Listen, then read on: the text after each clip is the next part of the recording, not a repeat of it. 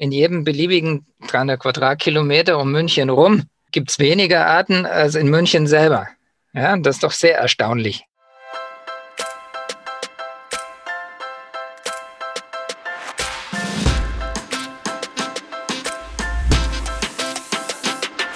Hier ist der Isar-Kanal, deine Wellenlänge für ein zukunftsfähiges München. Für mehr Bienensummen statt Autobrummen. Wir sind das Kreativkollektiv Rehab Republic und experimentierfreudige Einfachmalmacher. Wir starten Aktionen, um nicht mehr nur über Veränderungen zu reden. Gemeinsam mit dir gestalten wir die Welt ein bisschen schöner. Wir, das sind heute die Christine, unsere Podcast-Chefin, die seit September bei Rehab Republic ein freiwilliges ökologisches Jahr macht und keiner Fliege oder Biene was zuleide tun kann. Deshalb ist sie seit vier Jahren vegan unterwegs. Richtig. Und hier ist noch der Markus, der Biologie studiert hat und vor neun Jahren mit ein paar Freunden und Freundinnen Rehab Republic mit ins Leben gerufen hat. Heute geht es um Bienchen und Blümchen, aber keine Sorge, kein Storch kommt vorbei. Viel mehr erfährst du heute. Wie es eigentlich mit der Artenvielfalt in unserer Stadt München aussieht und welche Rolle die Stadt bei der Artenvielfalt eigentlich einnimmt was es in München für Projekte gibt, die Biodiversität fördern und was du im Alltag selbst für Artenreichtum tun kannst. Das ist nämlich ganz schön viel. Heute sitzen wir auf Markus Balkon im Olympiadorf und hier oben hat man nicht nur einen großartigen Ausblick auf das Olympiadorf und den Olympiaturm, sondern hier oben hat der Markus auch seinen Pflanzenkindergarten und hier hat er auch seine Honigbienen. Ja, die sind auch schon wach. Ja. Markus, wie kommt man auf die Idee, sich Bienen auf den Balkon zu holen? Ja, gute Frage. Du hast ja vorher schon gesagt, ich habe Biologie studiert und da habe ich schon auch in der Vorlesung was zu sozialen Insekten und zu Bienen mitbekommen. Das fand ich damals schon spannend und ja, jetzt habe ich einen größeren Balkon und habe da immer Kräuter und Zeug angebaut und dachte mir dann, ja, was könnte ich denn da noch drauf tun? Und ja, dann habe ich in der Stadt mitbekommen, dass immer mehr Leute auch auf Dächern Bienen halten. Und dann habe ich gedacht, das, das probiere ich mal und habe dann einen Imkerkurs zum Geburtstag geschenkt bekommen, habe den dann irgendwann auch mal gemacht. Dann ja, war ich immer noch nicht abgeschreckt und fand es immer noch gut und deshalb habe ich mir dann ja einfach vor drei Jahren ein Bienenvolk gegönnt. Ja, einfach mal machen, ne? Und trägst du jetzt mit deinen Honigbienen dann zum Bienenschutz und zur Artenvielfalt bei? Ja, tatsächlich sagen viele, ah, voll gut, dass du Bienen hast und dass du da was gegen das Artensterben machst. Und da muss ich dann schon immer erklären, dass es eigentlich nicht so ist, dass ich mit meinen Honigbienen was äh, gegen das Bienensterben mache. Unter Umständen verschärfe ich sogar. Also es gibt in Deutschland über 100 Bienenarten und die Honigbiene ist nur eine davon. Und die Honigbiene ist nicht gefährdet. Es gibt ganz viele Wildbienenarten, die gefährdet sind, über 300. Die Holzbiene gehört da dazu oder die Deichhummel oder die Luzerne Blattschneiderbiene oder die Mohnbiene. Also solche Bienen sind gefährdet und die Honigbiene, die bei mir wohnt, eben nicht. Da gibt es zum Glück viele Imker, die sich drum kümmern. Also du hast gesagt, es kann sogar sein, dass du damit das Artensterben verschärfst. Also schadest du der Artenvielfalt? Ich hoffe nicht. Aber es gibt tatsächlich auch Studien, die sagen, dass an Orten, wo es ganz, ganz viele Honigbienen gibt, dass da dann teilweise zu Konkurrenz kommt mit Wildbienen. Also weil die, die haben ja teilweise zumindest die gleichen Blüten, die sie bestäuben oder wo sie den Nektar und die Pollen rausholen. Und wenn es jetzt irgendwo ganz viele Honigbienen gibt, dann kann es sein, dass Wildbienen verdrängt werden. Ich hoffe, dass das hier im Olympiadorf tatsächlich nicht der Fall ist. Da haben wir sehr, sehr viel Grün und sehr viel Blumen. Was natürlich ich schon auch mache, irgendwie indirekt ist, dass ich, dadurch, dass ich Bienen habe, habe ich hier auch noch andere Arten. Also nicht nur die Honigbiene, sondern ich habe auch Wachsmotten da und Wespen, die meine toten Bienen verspeisen. Oder ich habe Vögel da, die kommen, also Kohlmeisen oder zurzeit kommt immer eine Elster, die sich die toten Bienen schnappen. Ich habe Milben, Spinnen. Also insgesamt habe ich jetzt auf meinem Balkon auf jeden Fall schon eine größere Artenvielfalt auf jeden Fall wie davor und nicht nur die Honigbiene. Das klingt ja hervorragend. Wir wollen uns aber nicht nur die Artenvielfalt auf deinem Balkon anschauen, sondern wir wollen wissen, wie steht es eigentlich um die Vielfalt und Arten in unserer Stadt. Deshalb habe ich gleich einen Termin mit Professor Dr. Michael Schrödel. Er ist Zoologe, Leiter der Abteilung für Mollusken an der Zoologischen Staatssammlung in München. Als Meeresbiologe und Schneckenforscher hat er faszinierend schöne Meeresnacktschnecken erforscht und lehrt unter anderem an der LMU in München über Artenvielfalt. Herr Schrödel, oder besser gesagt Michi, so darf ich ihn nämlich gleich nennen, ist nicht nur ein sehr spannender, weitgereister Gast, sondern auch ein sehr leidenschaftlicher Biologe und Buchautor. Er hat zum Beispiel das Buch geschrieben Unsere Natur stirbt, warum jährlich bis zu 60.000 Arten verschwinden. Ja, ich habe gleich einen Termin, also ich gehe da mal kurz rein. Wir sehen uns gleich wieder, Markus. Bis gleich, viel Spaß.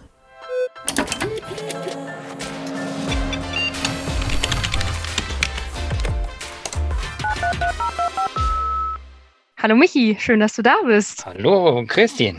Ja, ich freue mich wirklich wie ein kleines Honigkuchenpferd, dich treffen zu dürfen. Ich habe schon viel über dich gelesen, gehört, mich durchs Internet gescrollt.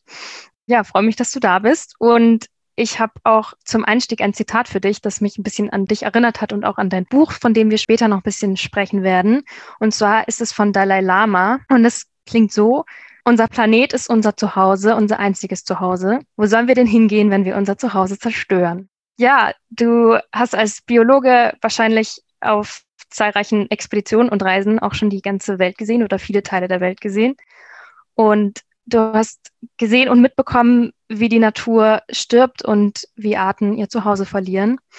Apropos Zuhause, wir sind also du wahrscheinlich, die Leute, die den Podcast hören, ich auch, wir sind alle in der Stadt zu Hause, also alle Münchnerinnen und Münchner, die das hier anhören. Und deshalb würden wir gern heute über den Lebensraum Stadt mit dir sprechen. Und jetzt würde ich dich gerne mal fragen, kannst du uns so einen Gesamtüberblick geben, wie es denn um die Artenvielfalt in unserer Stadt steht? Also was gibt es da für Arten oder wie viele gibt es und sind die vielleicht bedroht oder kannst du da so einen Gesamtzustand vielleicht mal uns geben? Aus Sicht des Artenforschers schaut es so aus. Also ja, es gibt tatsächlich sehr viele Tier- und Pflanzenarten in München. Also man spricht so zwischen 9.000 und 10.000 Arten gibt es da wohl und das ist immerhin ungefähr ein Viertel der Artenzahl, die es in ganz Bayern gibt. Und jetzt muss man wissen, München hat bloß 300 Quadratkilometer Stadtfläche und Bayern ist natürlich mhm. viel größer. Ja, also das ist schon ja. ein ganz beachtlicher Anteil der Artenvielfalt hier bei uns in München. So, das ist die eine Seite. Das ist ja immer erstmal gut. Ja, und das liegt daran, dass halt die Isar durch München fließt, dass da relativ naturnah zugeht durch den englischen Garten durch da und dann im Münchner Norden sind Heidelandschaften mit ganz vielen Arten, mhm. die noch zum Teil so aus Nacheiszeiten stammen, ja, als hier alles eine Steppe war und so.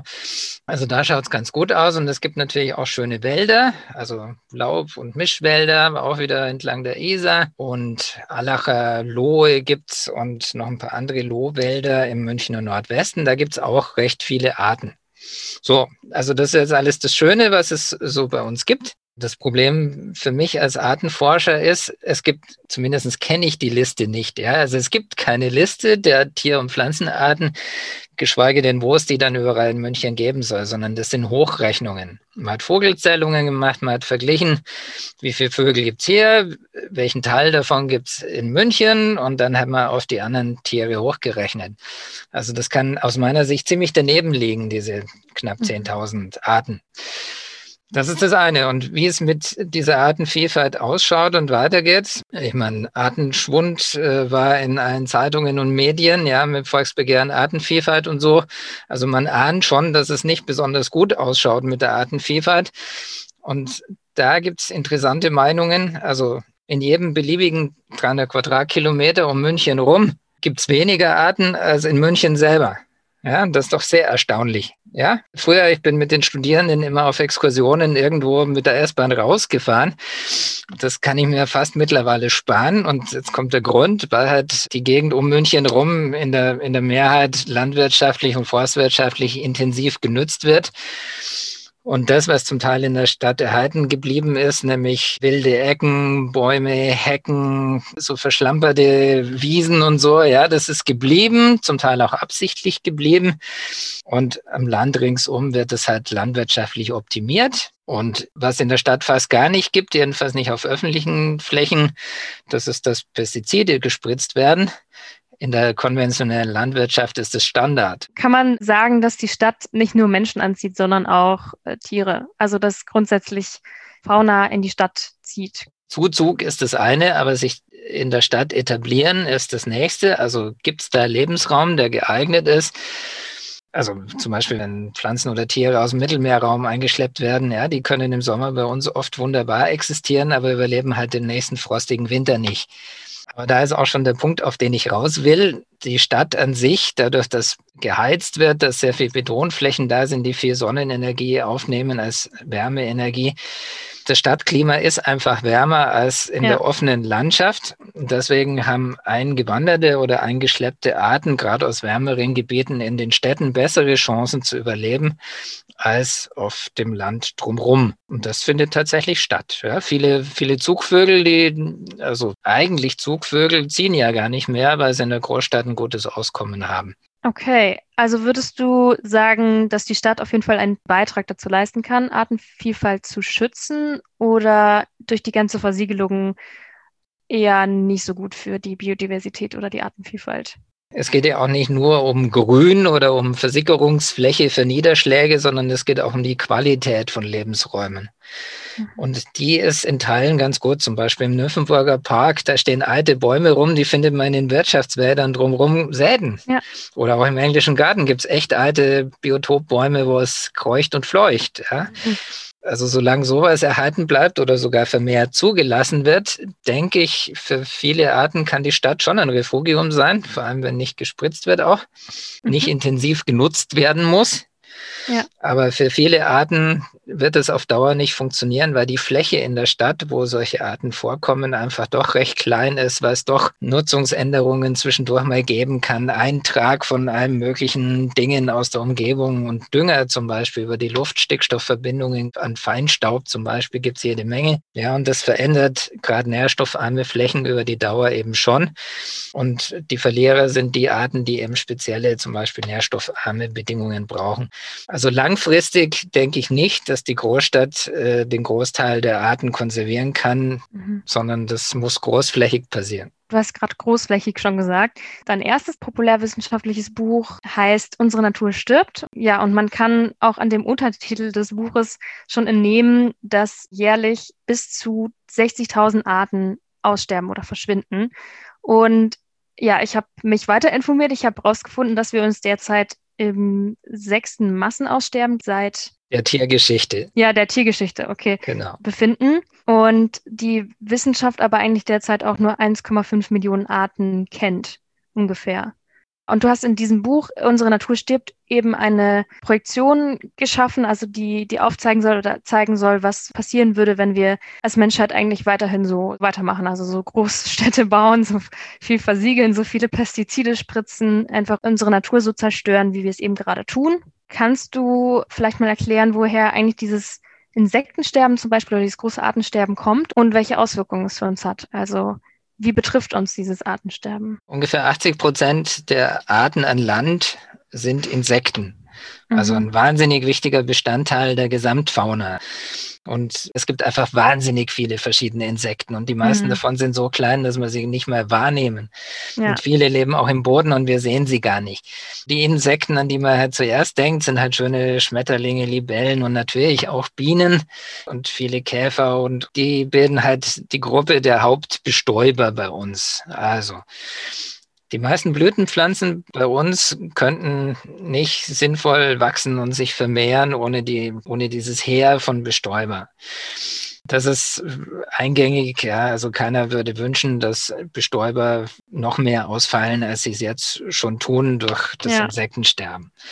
Aber auch diese kleinen Bodenkrabbelinsekten leisten einen ganz wichtigen Beitrag, zum Beispiel zur Nährstoffremineralisierung. Ja, also Blätter oder, oder organisches Zeug fällt auf den Boden, dann kommen die ganzen Gliedertierchen im Boden und zerkleinern das und die Schnecken mampfen das und dann kommt es als Nährstoff und Humus hinten wieder raus. Dabei wird Kohlenstoff im Boden gespeichert, was sehr wichtig ist. Und auch Nährstoffe für Pflanzen werden wieder verfügbar gemacht. Also diese Myriaden an Kleintieren, ohne die funktioniert kein einziges Ökosystem. Also total wichtig und ich habe es das nächste Jahr ja auch schon angesprochen, also auch im Kohlenstoffkreislauf, der ja sehr klimarelevant ist spielen Tiere und Pflanzen und Pilze eine ganz tragende Rolle von Kohlenstoffsenken, was viele natürlichen Lebensräume ja sind. Wälder zum Beispiel, ja, ein Wald, dem es gut geht, speichert sehr viel Kohlenstoff, also zieht CO2 aus der Luft, speichert Kohlenstoff. Und wenn es dem Wald nicht mehr gut geht, dann wird eben Kohlenstoff frei. Und mhm. Ökosysteme, denen es nicht gut geht, mit zu wenig Arten, mit Arten, denen es nicht gut geht, werden von Kohlenstoff senken zu Kohlenstoffquellen. Und das wollen wir alle nicht. Ja, und zum Beispiel die Bienen sind ja schon vielleicht auch durch das Volksbegehren Artenvielfalt so das populärste Beispiel dafür, was passieren könnte, wenn, wenn die eben aussterben. Und das sind eher die Wildbienen. Die da vom Aussterben bedroht sind. Honigbienen, so viele und so fleißig sie sind, aber die mögen zum Beispiel gar nicht, wenn es kühl und feucht ist. Es gibt Wildbienenarten, die mögen aber, wenn es kühl und feucht ist und dann bestäuben die halt. Und nicht alle Honigbienen bestäuben, auch nicht alle Pflanzenarten, überhaupt nicht, sondern da gibt es dann andere Lebewesen, die solche Rollen übernehmen. Also die Vielfalt wie überall in Gesellschaften und im Leben. Je mehr Vielfalt, desto besser läuft der ganze Laden. Mhm. Ja, da fällt mir auch ein lustiges Beispiel ein. Und zwar habe ich letztens auch irgendwann mal einen Podcast gehört, wo der Fakt äh, drin vorkam, dass wir ohne Mücken zum Beispiel auch gar keine Schokolade hätten. weil es gibt, glaube ich, zwei Mückenarten, ich glaube zwei Bartmückenarten. Bartmücken sind das, ja, genau. Genau, die bestäuben unsere Kakaoblüten und das fand ich schon, äh, habe ich mir auf jeden Fall gemerkt, weil ja, ohne Mücken, kein Kakao, keine Schokolade. Und das finde ich ist so ein emotionales Beispiel dafür, dass wir eben ohne unsere Bestäuber viele Dinge nicht mehr so hätten, wie wir sie jetzt noch haben. Ja, da gibt es zig solche Beispiele, an, an die man nicht denkt, aber so ein Naturhaushalt funktioniert halt in vielerlei Richtungen mit vielerlei Beteiligten. Und solange man artenreiche Gesellschaften hat, dann ist nicht so schlimm, wenn mal ein oder zwei Arten wegfallen, warum auch immer, dann werden die Funktionen von anderen Arten übernommen. Oft, außer jetzt bei den zwei mhm. Bartmücken, ja. Aber normalerweise ist es so, solche Ökosysteme sind stabil, weil die Funktionen von anderen Arten übernommen werden. Aber irgendwann ist dann Schluss, dann ist einfach zu viel von einer Gruppe weggebrochen und dann werden die Funktionen nicht mehr übernommen und dann fallen nach und nach so die Glieder in, in, in oder die Knoten in so einem Netz, wenn mhm. es ein Funktionsnetz ist. Wenn man zu viel von den Fäden durchschneidet, wird das Ganze irgendwann instabil und dann funktioniert es nicht mehr. Und das ist leider das, was gerade großflächig passiert. Ja, das geht beim deutschen Wald an, dem es zu warm und zu trocken war über Jahre, wo man jetzt Ausfälle sieht, massive Ausfälle. Und was wir sehen, sind ja nur die Bäume im Übrigen, ja, denen schlecht geht. Was wir nicht sehen, ist, wie sich die Böden dabei verändern und die Fauna, die mhm. Kleintierfauna dabei verändert und wie viel CO2 aus den Böden dann strömt, wenn es nicht mehr kühl und feucht im Wald ist, sondern wenn die Bakterien dann mal richtig anfangen zu arbeiten in der Streu. Ja? Das sind alles Prozesse, die sehen wir nicht, aber die kann man messen und die finden statt. Und wenn wir da weiter in die Welt gehen, ja, 71 Prozent des Planeten ist von Meer bedeckt. Mhm. Wie es in den Meeren ausschaut, ist nochmal ein ganz anderes Thema. Ja? Die Meere saugen CO2 auf, was gut ist, was den Treibhauseffekt dämpft, was aber schlecht ist, nämlich für die Meere, weil die saurer werden, als sie vorher waren. Und das mögen viele Tierchen und Algen Algen, die es da gibt, gar nicht, dass das Meerwasser auf einmal saurer ist als vorher. Also da, da finden gerade Dinge statt, die kann man noch gar nicht so richtig absehen, wo das alles hinführt. Normalerweise ist es so, natürliche Systeme, die sich über Jahrmillionen evolviert haben und gut funktionieren, sollte man besser nicht stören. Ja. Das tun wir aber gerade massiv und global ja. und überall. Ja, und wie instabil das alles wird, das wird man sehen. Was ich für eine Illusion halte, ist dann technisch dagegen zu halten.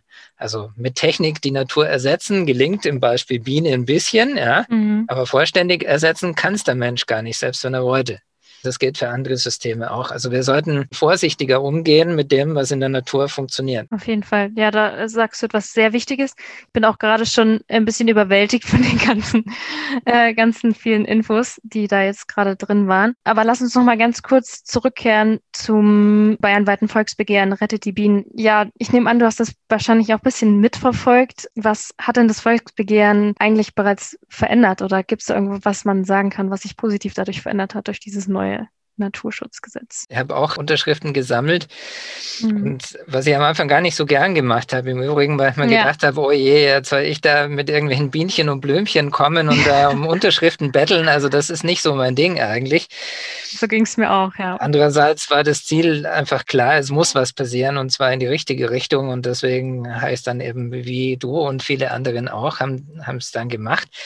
Und ich weiß nicht, was du auch gesehen haben, dass manche durchaus ansprechbar waren auf das Thema, ja, was mich sehr mhm. gewundert hat und, und erfreut hat. Und spätestens dann in der Warteschlange am Marienplatz, mitten im Winter da, als man sich da einschreiben konnte, das mhm. waren mit die besten Momente überhaupt der letzten Jahre, ja, dass ich gesehen habe, so quer durch alle Altersstufen und sonstigen Interessensgruppen oder so, aus verschiedenen Gründen, aber doch waren wahnsinnig viele Leute da, die das wichtig fanden. Und das hat bei mir schon was hinterlassen. Also damals war es die pure Freude, Wahnsinn, endlich macht die Gesellschaft mal was Vernünftiges ja, und, ja. und lässt sich motivieren zu irgendwas und, und ist viel besser gelaufen, als das auch die Initiatoren im Übrigen befürchtet haben. Ja. Also so, und dann, als es Gesetze gab, wo das ja quasi komplett übernommen oder sogar noch verbessert übernommen wurde, ja, haben wir schon gedacht, siehst du, es bewegt sich was. Cool, gut, dass wir das gemacht haben. So, und dann ist die Frage, was jetzt wirklich passiert ist. Ja, also äh, manche Dinge haben sich nicht verbessert, muss man leider so sagen. Also wir wissen immer noch nicht, wie viele Tierarten es in München oder in Bayern mhm. wirklich gibt, etc. Also an der Forschung hapert es, am Monitoring. Ich bin sicher, da kommen noch Maßnahmen, aber durch Corona hat sich halt einfach die Priorität komplett verlagert. Corona durchdringt unser ganzes ja, Sein, unseren Alltag überall. Und es ist schon klar, ja, also wenn ich mich entscheiden müsste, gehe ich jetzt Pflanzen oder Tiere zählen oder gerade einen Virus besiegen, ja, also äh, hm, momentan ist einfach blöd. So, die Vorschriften sind klar eigentlich. Ja, und ich sehe trotzdem, dass Bewässerungsgräben bereinigt werden, dass Gewässerrandstreifen, wo welche sein sollten, eben immer noch keine Sinn, dass wieder bis zum Wasser geackert wird und so weiter. Ja, also es finden Dinge statt, die einfach nicht mehr stattfinden dürften. Aber wie weit es jetzt ist und wann da konkret Verbesserungen gemacht werden, weiß ich auch nicht. Ja, das war einfach überschattet von dem allbeherrschenden Corona-Thema. Also ich hoffe, es tut sich noch was und so ein ganz konkretes Ziel, was ich für sehr, sehr wichtig halte, ist ja 30 Prozent Biolandwirtschaft in mhm. Bayern bis zum Jahr 2030. Das ist für mich der Dreh- und Angelpunkt von so manchem, worüber wir jetzt da gerade geredet haben. Ja. Aus meiner Sicht wird die Welt und die Menschheit, die Zivilisation und die Artenvielfalt dann gerettet, wenn wir möglichst global auf Biolandwirtschaft umsteigen. Das hören viele nicht gern, aber das ist meine feste Überzeugung.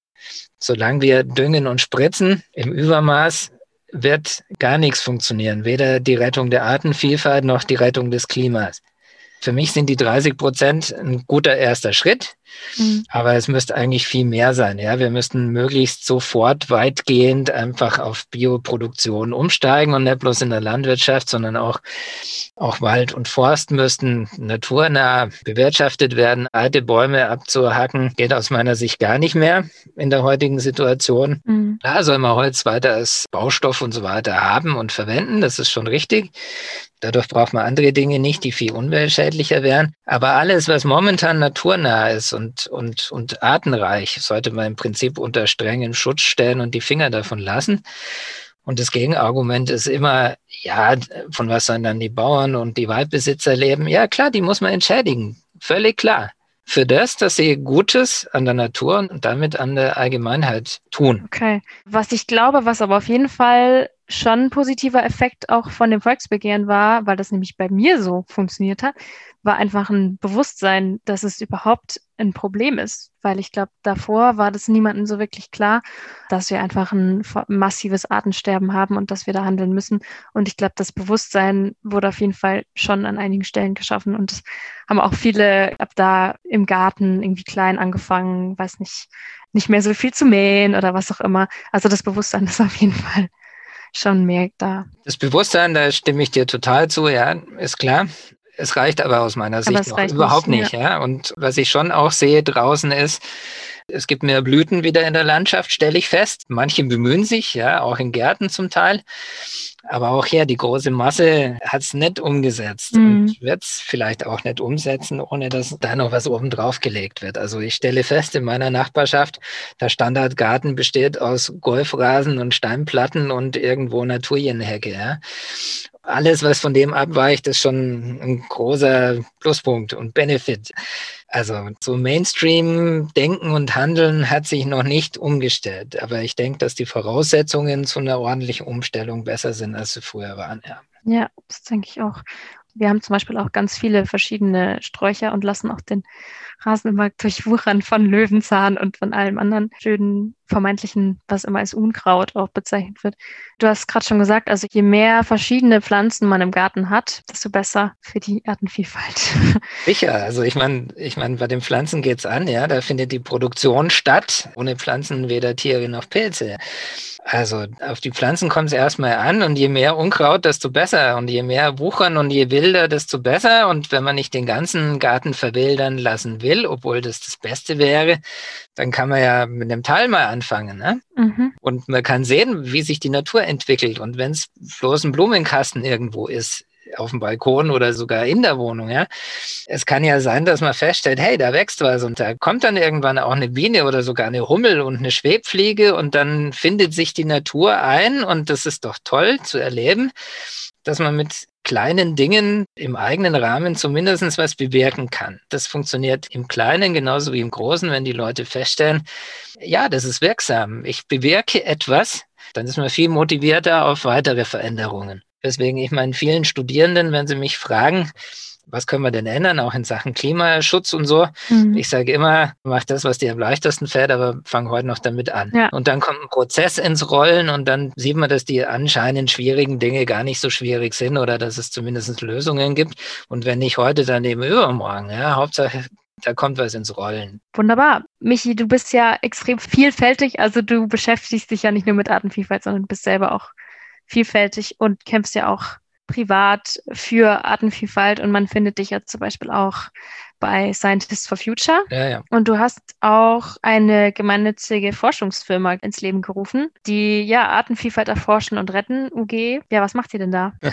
Warum ja. ist das so wichtig? Ja, ja, also das ist auf www.artenforschung.de und Firma in Anführungszeichen, ja, also ich gebe Spendengelder weiter an Jungforscherinnen und Jungforscher, weil ich denke, also wenn wir vom Klimaschutz reden, ja, ich glaube, hier ist sich jeder einig, wirksamer Klimaschutz braucht eine gute gute Klimaforschung, ja, sonst mhm. geht da viel ins Leere und das kann nicht funktionieren. So, ich bin auch weiterhin für sehr viel Klimaforschung, ja, nur um das klarzustellen. Aber da gibt es Tausende und Abertausende von Leuten, die nichts anderes machen, ja, und, und mit großem Finanzeinsatz auch für unser aller Wohl forschen. In der Artenforschung ist das überhaupt nicht so. Und wenn man am Artensterben und an der Artenvielfalterhaltung interessiert ist ohne Artenforschung wird es nicht vernünftig funktionieren, weil wir gar nicht wissen, was uns unter den Fingern wegstirbt. Und kleine Anreize zu geben, das ist das Ziel von dieser Anführungszeichen Firma. Wenn wer Projekte hat, tatsächlich zur Artenforschung, welche Art gibt's wo oder wie kann man Artensterben besser bekämpfen etc. Kleinprojekte hat, das kann man dann über die Spendengelder fördern. Cool, also man kann für dieses Projekt, sage ich jetzt mal, auf jeden Fall spenden auch. Ja, das kann man und zusätzlich, ich meine, ich will ja aufrütteln, ja, dass den Leuten bewusst wird, was du vorher auch angesprochen hast, dass es eben gar nicht so gut ausschaut mit der Artenvielfalt, nicht mehr. Wir haben da diverse Aktionen geplant. Ja, also eine harmlose Aktion ist halt die neu beschriebenen Arten. Also jedes Jahr werden weltweit bis zu 20.000 Arten neu beschrieben dass man die halt ordentlich in die Medien bringt. Eine andere Aktion wäre, dass man für alle Arten, wo man weiß oder denkt, die sterben gerade aus oder sind ausgestorben, dass man da halt so eine Sterbebildchenaktion macht und die halt an mhm. einflussreiche Persönlichkeiten schickt.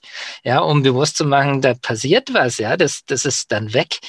Diese Vielfalt und die Lebewesen, das Leben, was dahinter steckt, ist weg für immer ausradiert, ja.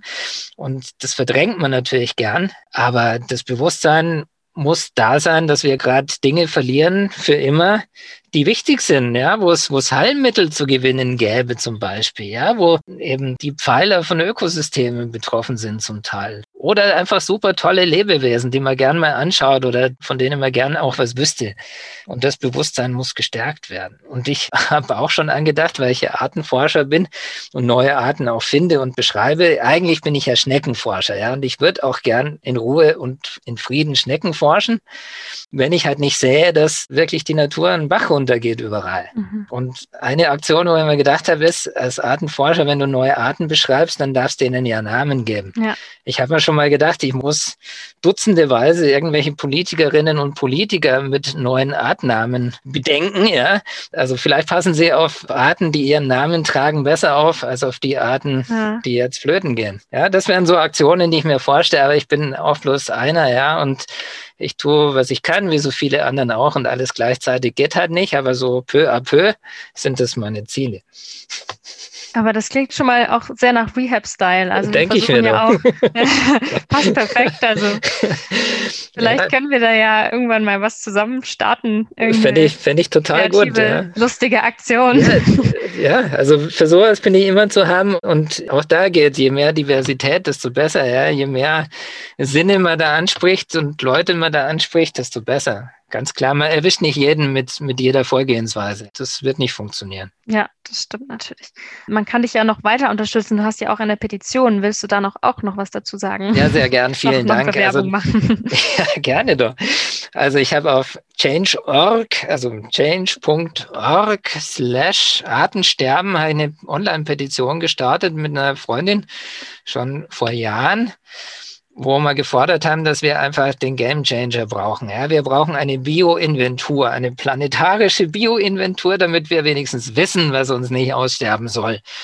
Also viel mehr Grundlagenforschung, endlich viel mehr Bewusstseinsförderung auch mit Bilder. Die, jede Art meiner Meinung nach wird nur beachtet, wenn sie einen Namen hat und wenn sie ein Gesicht hat, nämlich ein Foto und wenn man auch Geschichten drumherum erzählen kann.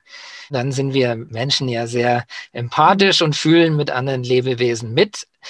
Und das sollten wir einfach machen und das sollten wir nutzen und deswegen die Petition. Und inzwischen, ich glaube, 120.000 Leute ungefähr haben schon unterschrieben, was für so eine Nischenpetition, die es damals war. Ja, das war ja vor den Geschichten mit Insektensterben und Volksbegehren hm. und so. so. Also das stammt noch aus grauer Vorzeit sozusagen, läuft aber weiter. Und es kommen doch selbst wenn die hehren Ziele, die ich da reingeschrieben habe, was wir da alles machen wollen mit den Wichtigkeiten dieser Welt, ja, nichts davon, niemand hat uns je eingeladen, auf Briefe reagiert oder so. Aber die Umstände werden besser. Und ich habe echt schon mit manchen Leuten auch quatschen dürfen, jetzt mittlerweile, die was zu sagen haben. Also ja, es bewirkt tatsächlich was nicht so, wie ich gedacht habe, muss ich gestehen, ja. Ich war total naiv und wollte es einfach jetzt mal damals raushauen, einfach nur, dass, dass es mal was gibt. Aber die Effekte sind doch da. Und das ist noch ausbaubar. Je mehr wir sind und je mehr uns da unterstützen, desto besser läuft es vermutlich auch weiterhin. Ja, also wir werden ganz sicher natürlich den Link zur Petition auch überall verlinken, also in der Podcast-Beschreibung und auf der Homepage und überall. Dankeschön. Geteilt habe ich sie auch schon. Ich habe auch schon unterschrieben. Yay! Yay! ja, ich weiß nicht, wie es dir gegangen ist. Hast du gewusst, dass es so ausschaut, oder? Dass quasi keine Grundlagenforschung betrieben wird und uns die ganzen, sind ja nicht bloß Tierarten, sind natürlich umso mehr Mikrobenarten, sage ich mal, da kann es ja Milliarden und bis zu einer Billion gehen, die Schätzungen von Mikrobenarten, die es auf diesem Planeten gibt. Da kennen wir ja fast nichts davon. Ja? Das kann alles wegfallen und wir sehen dann bloß, wenn was Wichtiges weggefallen ist, oh Mist, jetzt funktioniert es nicht mehr. Ja, und dann ist es halt zu spät einfach. War dir bewusst, dass es so zugeht auf der Welt momentan in Sachen Artensterben? Nee, nee, muss ich sagen, dass es mir so nicht bewusst war. Also mir war auch nicht bewusst, dass das alles nicht so erforscht ist. Also ich hatte das Gefühl, dass wir schon irre viel kennen. Ja. Als ich dann aber diese Zahl gesehen habe mit den 1,5 Millionen, dachte ich mir, hm, also irgendwie. Ja, okay. 1,5 Millionen beschriebene Tierarten ungefähr. Wir schätzen aber, dass es mindestens zwei bis fast 100 Millionen mehr Tierarten auf dem Planeten gibt. Mhm. Also ich habe ja oft mit anderen Naturwissenschaftlerinnen zu tun, ja, und dann, wenn Chemiker sagen, wieso sollen wir da unsere Ressourcen reinstecken in die Erforschung der Artenvielfalt, dann sage ich, wenn ihr wüsstet, dass ihr höchstens zehn Prozent der stabilen Elemente kennt, ja, mhm. was meinst du, was da los wäre, ja, was da für Ressourcen schlummern in den anderen 90 Prozent, ist ja. doch logisch, versteht auch jeder, aber in der Biologie ist es genauso was da für Schätze in der Natur schlummern, die uns anscheinend nicht sonderlich interessieren bisher, weil wir sie nicht kennen mhm. und dann wegbrechen und auch nie mehr kennenlernen. Da muss man gar nicht so naturromantisch denken, sondern auch wer wirtschaftlich denkt oder medizinisch denkt oder ökosystematisch ja. denkt. Das kann einfach nicht sein, dass das still und heimlich äh, verschwindet alles. Ja, da gebe ich dir vollkommen recht. Ja, dann stelle ich dir noch eine Abschlussfrage. Und zwar, was wünschst du dir denn für ein lebenswerteres München oder ein schöneres, artenreicheres München? ja, was wünsche ich mir? Ich wünsche mir so viel, ja. Ich wünsche mir, dass wir, dass wir alle. Drei Wünsche hast du. Drei, drei Wünsche. Also ich wünsche mir, dass nicht nur die kleinen Kinder interessiert sind an dem, was da so kreucht und fleucht, sondern dass wir das schaffen, auch die älter werdenden quer durch alle Schulen und durch Studium und durch die Berufe durch, dazu kriegen, das wertzuschätzen, was außer uns sonst noch lebt, so auf der Welt. Mhm. Indem wir im Bildungssystem mehr Wert auf Organismen legen. Erstens ist es unsere Verwandtschaft und zweitens sind es die, die unser schönes Leben ermöglichen. Ja? da muss einfach das Bewusstsein viel mehr entstehen, dass das wichtig ist, was so lebt. Ja, ja. Das finden wir selbstverständlich, aber es ist es eben nicht, wie wir ja besprochen haben. Das ist schon mal ein ganz wichtiger Punkt. Und dann wünsche ich mir auch, dass wir weiterhin rausgehen einfach, ja, oder wieder mehr rausgehen und gucken, was es alles gibt und wie sich die Natur so abspielt. Weil auch das sind Lernprozesse, die da stattfinden. Und wenn wir das toll finden und wenn wir das mögen, was es an Leben sonst noch so gibt, dann werden wir auch besser drauf aufpassen. Ja. Also das waren jetzt zwei Wünsche, glaube ich. Einen hast du noch frei. Einen habe ich noch. Dass jeder mindestens drei Leute am Tag darauf anspricht, doch mal den ökologischen Fußabdruck zu checken. Das war wirklich der Wendepunkt in meinem Ökoleben. Ja, ich gebe ja schon Ewigkeiten irgendwelche Vorlesungen, Naturschutz, Meeresbiologie, sonst was. Und ich habe mich eigentlich schon immer für einen Naturschützer gehalten. Ja. Aber als ich das 2010 dann wirklich mal gemacht habe, nicht nur davon geredet habe, ich bin ja fast in Ohnmacht gefallen. Ne? Neun Planeten. Klar, weil ich halt ständig von einem Kongress zum nächsten geflogen bin, ja. ja. Aber auch andere Dinge, ja, wo ich mal gedacht habe, ja, toll, also ich brauche ja über das Thema gar nicht mehr reden. Ich bin ja der Schlimmste, ja. Also mein Tipp wäre die Bitte, check doch mal deinen persönlichen CO2-Fußabdruck oder Öko-Fußabdruck. Macht Spaß, dauert nicht lang, und sonst gar nicht groß drüber reden. Ja, du musst und du sollst, funktioniert bei den meisten Leuten nicht. Genau. Aber so eine eigene Rechnerei, das finden manche ganz okay, weil es ja doch irgendwie interessant ist. Und da passiert dann oft mehr damit. So, jetzt habe ich aber Ja, vielen Dank. Vielen, vielen Dank, dass du da warst, dein umfangreiches Wissen mit uns geteilt hast. Und ich wünsche dir und deiner Petition und all deinen anderen Projekten alles, alles Gute Schön, dass du da warst und bis bald. Vielen Dank, hat mich sehr gefreut. Tschüss. Ciao.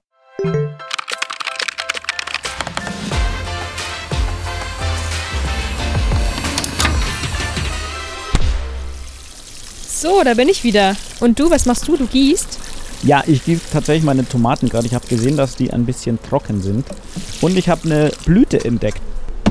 Schau mal, siehst du die gelben da? Ja. Da kommen meine Bienen nicht hin, zum Beispiel. Manche denken immer, die Bienen bestäuben ja die Tomaten, aber dem ist nicht so. Die kommen da nämlich gar nicht hin. Dafür brauche ich Hummeln, die ich Gott sei Dank auch immer wieder hier auf dem Balkon entdecke, die dann meine Tomaten bestäuben. Aha. Alles klar. Und wie war dein Gespräch? Was nimmst du mit? Es war ein sehr lehrreiches Gespräch. Ich habe irre viel gelernt. Abgesehen natürlich von der verheerenden Lage, in der unsere Natur sich gerade befindet, konnte ich mich am besten mit dem Wunsch von Michi identifizieren, dass wir einfach mehr Wertschätzung brauchen, also mehr Wertschätzung mhm. für alles, was um uns herum lebt. Und dafür ist es wichtig, dass wir mehr rausgehen und mehr erforschen, dass wir mehr sehen und lernen und dann werden wir auch besser auf alles um uns herum aufpassen. Mhm, cool. Ja, fangen wir vielleicht mal äh, an zu überlegen, was gibt es denn schon in der Stadt? Ja, was gibt es denn hier in München? Markus, kennst du auch diese Rohre mit den hohlen Stängeln drin, die man in München öfters am Straßenrand findet? Die gehören doch bestimmt auch zu irgendeinem Projekt. Hast du davon schon mal gehört? Ja, ich habe die tatsächlich letztes Jahr, als ich durch die Stadt geradelt bin, auch immer wieder gesehen und wahrscheinlich beim 30. Mal oder so, wo ich vorbeigeradelt bin, habe ich dann doch irgendwann geschafft, mal zu googeln und nachzuschauen. Und die gehören zum Projekt Blühende Bänder für Wildbienen. Das ist ein Projekt von der TU München und von Green City. Die Blühflächen, die sind so wie so an der Schnur aneinandergereiht, eben wie blühende Bänder, entlang von großen Straßen von der Stadtmitte bis zum Stadtrand. Wo die sind, kann man sich übrigens anschauen auf einer Karte auf der Website vom Projekt und das verlinken wir sicher auch. Natürlich. Und sag mal, wie trägt das jetzt zum Artenschutz bei? Ja, vor allem geht es um Forschung, damit wir wissen, wie die Arten in München erhalten werden können. Zum Beispiel dadurch, in dem geschaut wird, welche Pflanzen unter welchen klimatischen Bedingungen in der Stadt gut wachsen und welche dann dementsprechend in Zukunft angepflanzt werden sollten oder auch welche Artenmischungen für welche Insektenarten besonders geeignet sind und zum Beispiel, wie viel Abstand darf es zwischen Habitaten, also bestimmten Lebensräumen für Insekten geben, damit die Arten auch wandern können. Also es macht jetzt keinen Sinn, wenn wir im Nymphenburger Park und im Englischen Garten super Blühflächen haben, aber dazwischen nichts ist, wo die dann nicht wandern können.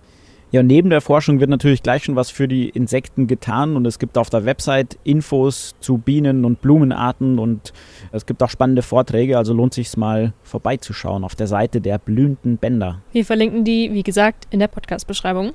Ja, das klingt doch schon mal nach sehr wichtigen Ansätzen in der Artenschutzforschung. Wir sind sehr gespannt, wie sich das Projekt weiterentwickelt. Es gibt aber auch noch mehr Projekte in München und bei meiner Recherche bin ich auf eine Biodiversitätsstrategie gestoßen. Kennst du dich dazu mehr aus? Was hat es denn damit auf sich? Ja, die Biodiversitätsstrategie, die wurde von der Stadt und von Naturschutzverbänden erarbeitet und 2018 dann vom Stadtrat beschlossen.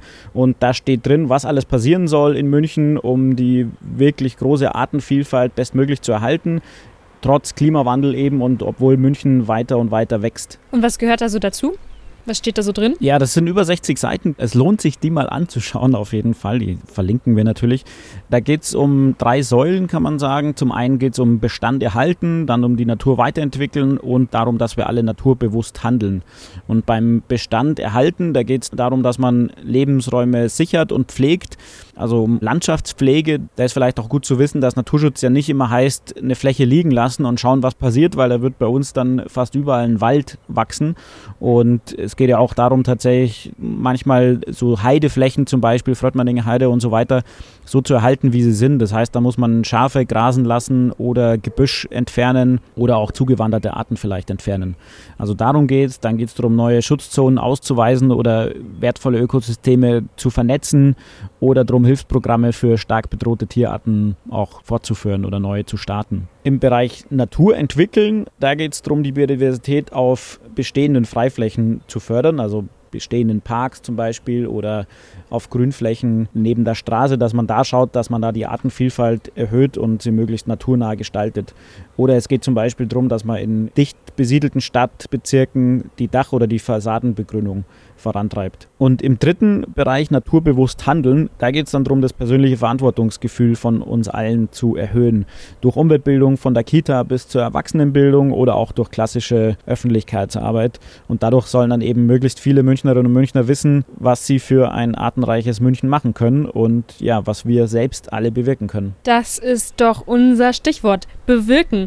Wir wollen nämlich alle wirksam sein und das können wir auch sein, denn oft reichen nämlich schon kleinste Flächen aus, um die Artenvielfalt zu unterstützen. Und gerade wenn man wenig Platz hat, kann man zum Beispiel mit der richtigen Pflanzenauswahl schon besonders viel bewirken. Also, Markus, lass uns doch jetzt mal zusammentragen, was wir als Einzelne und Einzelner alles so tun können. Oder überlegen wir uns doch mal, was würde sich dann zum Beispiel eine Biene von uns wünschen? Also zusammenfassend könnten wir sagen, wir können den Bienen ein Zuhause bieten, dann können wir ihnen Nahrung bieten, dann können wir sie vor Gift schützen und wir können insgesamt den Tierchen einen Lebensraum erhalten. Fangen wir doch mal mit dem Zuhause an. Biete deinen Bienen doch zum Beispiel ein Wildbienenhotel. Das kannst du entweder selber bauen oder kaufen.